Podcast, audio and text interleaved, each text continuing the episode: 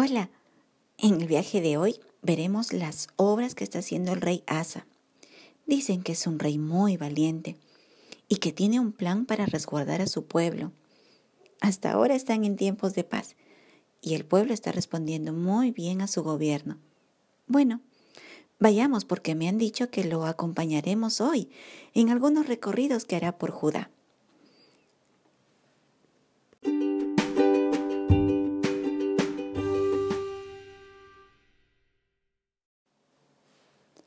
Leamos Primera de Reyes, capítulo 15 del versículo 11 al 14. Asa hizo lo recto ante los ojos de Jehová, como David su padre, porque quitó del país a los sodomitas y quitó todos los ídolos que sus padres habían hecho. También privó a su madre Maaca de ser reina madre, porque había hecho un ídolo de acera. Además, deshizo Asa el ídolo de su madre y lo quemó junto al torrente del Cedrón. Sin embargo, los lugares altos no se quitaron. Con todo, el corazón de Asa fue perfecto para con Jehová toda su vida. El rey Asa hizo grandes reformas en Judá. Es interesante que su nombre en hebreo significa sanador. Realmente el Señor levantó a este rey siervo suyo, para sanar su tierra. En el libro de Levítico, capítulo 18, verso 22 hasta el 30, se nos explica que el pecado del hombre contamina la tierra, donde se comete abominaciones. La verdad es que nosotros no alcanzamos a entender la plenitud de este principio, porque no vemos el mundo espiritual. Y aunque no lo podamos ver con nuestros ojos, es más real de lo que percibimos con nuestros sentidos. Así es que realmente Asa fue levantado para restaurar, para sanar su tierra por los pecados cometidos en los anteriores reinos. En segunda de Crónicas, capítulo 14, versos 6 hasta el 8, nos relata que Asa, en los primeros años de paz que el Señor le dio, fortificó las ciudades y se preparó para futuras batallas que pudiesen venir, armando un ejército de 580 mil valientes con escudo, diestros con la lanza y, y el arco. Asa sabía que el Señor le estaba dando tiempos de paz para poder preparar a su pueblo para la batalla porque estamos en este mundo. Y cuando nos sometemos y hacemos la voluntad del Señor, tendremos tiempos de paz, pero también luego enfrentaremos recias batallas.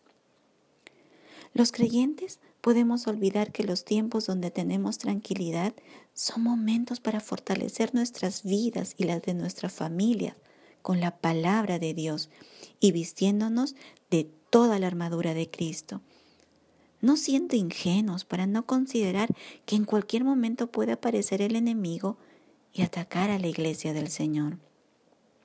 Fortalecer nuestras vidas y familia significa detectar las áreas débiles y fortalecerlas siendo obedientes a la voz del Señor para que no sea por ese lugar donde el enemigo nos destroce. También Debemos vestirnos de la armadura de Cristo, que significa estar preparados para responder a un ataque con las armas espirituales que el Señor nos ha dado. No podemos pelear con armas carnales, porque caeremos al instante en la primera confrontación con el enemigo. Debemos recordar que nuestra lucha no es contra sangre y carne, es decir, contra personas, aunque éstas sean muchas veces los instrumentos de Satanás, sino que nuestra lucha es contra principados, contra potestades, contra gobernadores de las tinieblas de este siglo, contra huestes espirituales de maldad en las regiones celestes. Esta verdad está escrita en el libro de Efesios capítulo 6, verso 10 hasta el 13. Los creyentes debemos ser sabios, prudentes, avisados, para prepararnos para la batalla, aunque estemos disfrutando de tiempos de paz. Sera, un poderoso etíope, se levantó con un millón de hombres y trescientos carros contra Judá.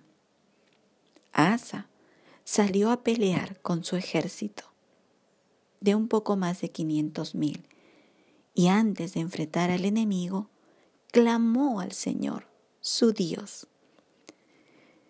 Este clamor lo podemos encontrar en Segunda de Crónicas, capítulo 14 del verso 11 y 12. Y dice así, y clamó Asa a Jehová su Dios y dijo, Oh Jehová, para ti no hay diferencia alguna en dar ayuda al poderoso o al que no tiene fuerzas.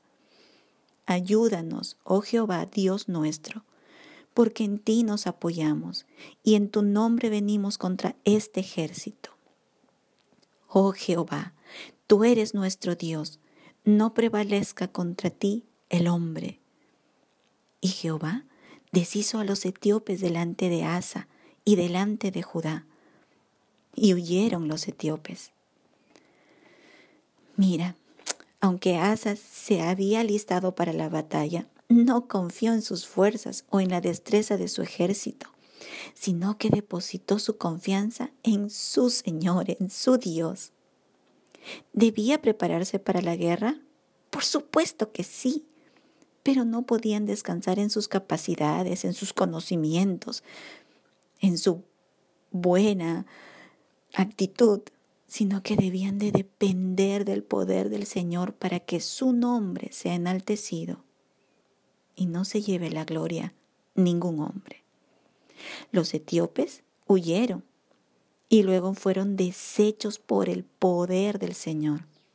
Dios usó hombres valientes que dependían de Él para ganar la batalla. Los cristianos hoy tendremos batallas espirituales donde nuestro enemigo nos supera en fuerza. Pero promesa tenemos del Señor.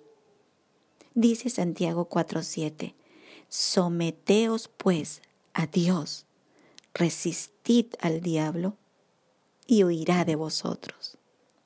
La clave de nuestra victoria es someternos a nuestro soberano y omnipotente Dios. Wow, este viaje sí que estuvo con muchas emociones y yo que pensaba que era tiempo de paz. Pero, ¿sabes? Extrañamente cuando vi al ejército de Cera, el etíope, contra el rey Asa, aunque lo superaba en número, no tuve temor, porque después que escuché el clamor del rey a su señor, mi corazón estaba confiado. Bueno, te espero que mañana para continuar nuestra aventura. Dios te guarde. Chao.